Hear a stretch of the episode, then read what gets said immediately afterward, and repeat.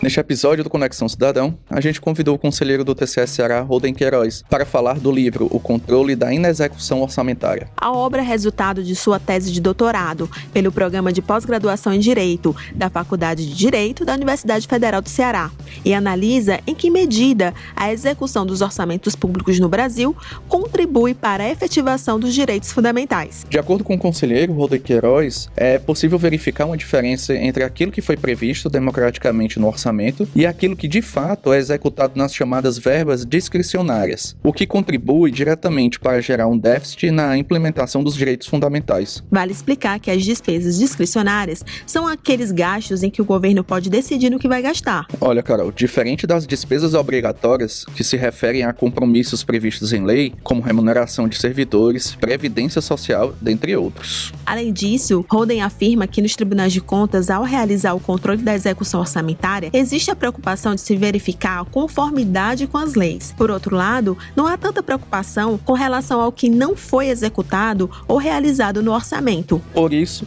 a inexecução orçamentária, no entendimento do conselheiro, também pode gerar problemas. Então vamos chamar o conselheiro Roden Queiroz para conversar aqui com a gente. Conselheiro, é, poderia explicar o que o motivou a estudar um tema de orçamento público e seus problemas na execução? Primeiramente, agradeço a oportunidade que está divulgando esse trabalho, esse trabalho nosso, sobre um tema que eu reputo muito importante.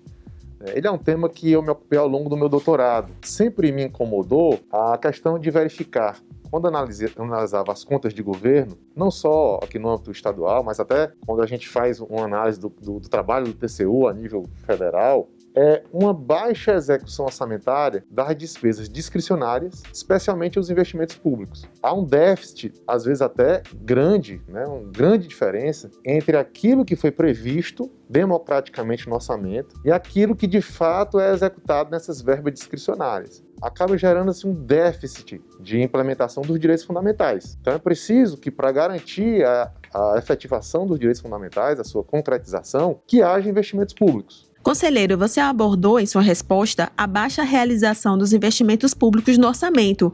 Qual a importância desse tipo de despesa para a sociedade? Olha, Carol, é, para que haja crescimento, a geração de riqueza, é, só há um caminho legítimo, que é a realizar investimentos. Você só cresce economicamente se realizar investimentos. É, os investimentos públicos, eles é, há um consenso entre os economistas que os investimentos economistas que o, os investimentos públicos eles principalmente em infraestrutura por exemplo construção de estradas construção de, de, de aeroportos é, sistema é, também de, de, fluxo aquático é, pelos rios pelos mares é, infraestrutura de uma forma geral eles dinamizam o, a economia e promovem é, além do crescimento, promove melhoria de renda, emprego e renda. Ou seja, promovendo também a melhor qualidade de vida das pessoas. Além disso, se eu quero melhorar os direitos fundamentais, saúde, educação, eu preciso investir diretamente na construção de escolas, na construção de hospitais e por aí vai. Então ele também tem um reflexo direto na, na melhoria das pessoas. Quais seriam as principais causas da baixa execução dos investimentos nos orçamentos públicos? Na, na nossa perspectiva do nosso trabalho,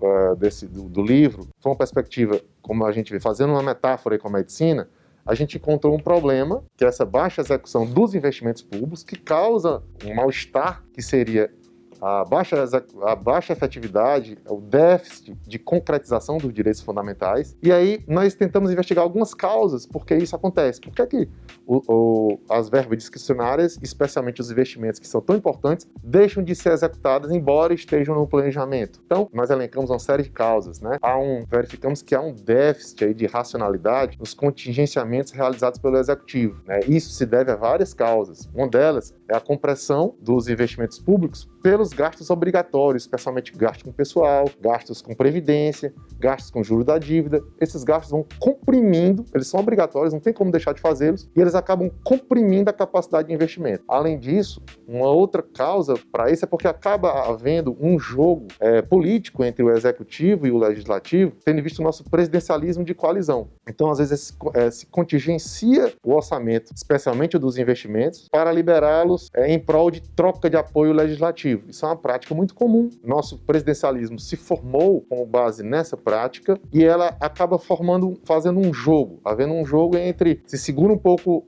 se segura um pouco a, a, a, liberação do orçamento para que se possa aprovar as emendas quando do interesse de aprovar um determinado projeto. Embora hoje a gente saiba que, a, que já foram aprovadas emendas constitucionais, tornando obrigatórios é, o orçamento, a execução das emendas parlamentares individuais e também de bancada, é, o, o meu estudo, esse aqui a gente pode verificar aprofundando no livro, mostra que não necessariamente isso ocorre ou pode acontecer por uma série de brechas que são apresentadas, que a, as próprias emendas permitiram, em que é possível ainda continuar essa, esse jogo de segurar o orçamento para liberar no final.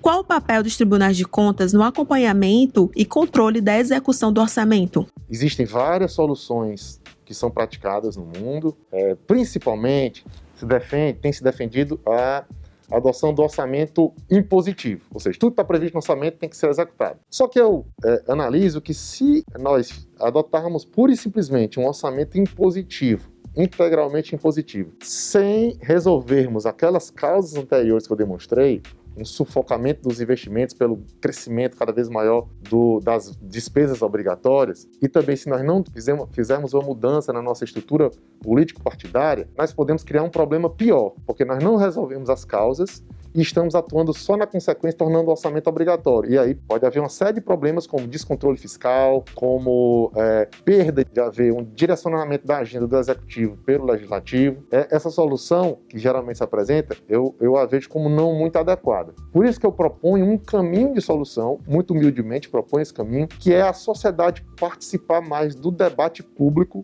bem informado, é, sobre como foi executado ou como não foi executado, que esse é o tópico principal do livro, como não foi executado as verbas previstas no orçamento. Por que é que não foi gasto aquilo que foi previsto? Por que, é que não foi construído o hospital que foi previsto? Por que, é que não foi construído o posto de saúde? Por que, é que não foi construída a escola? Por que, é que não foi feita asfaltada a rua? Então, o papel do tribunal é importantíssimo nesse ponto, aí acaba assumindo um protagonismo junto com a sociedade, porque eles podem fomentar esse debate. O tribunal, quando analisa as contas de governo, onde ele vai ver como o governante em, em, todos os níveis, federal, estadual e municipal, utilizou os recursos públicos para é, fornecer os resultados para a sociedade, o tribunal pode averiguar, averiguar que houve déficits de execução orçamentária em algumas áreas e por isso alguns resultados não foram entregues. E aí a sociedade, eu defendo uma maior participação de toda a sociedade é, no seio desses julgamentos, dessas análises, das contas de governo, também nas contas de gestão, uma apropriação maior da sociedade sobre esses, esses processos, uma participação nesses processos, seja por audiência pública, é, nas contas de governo. É,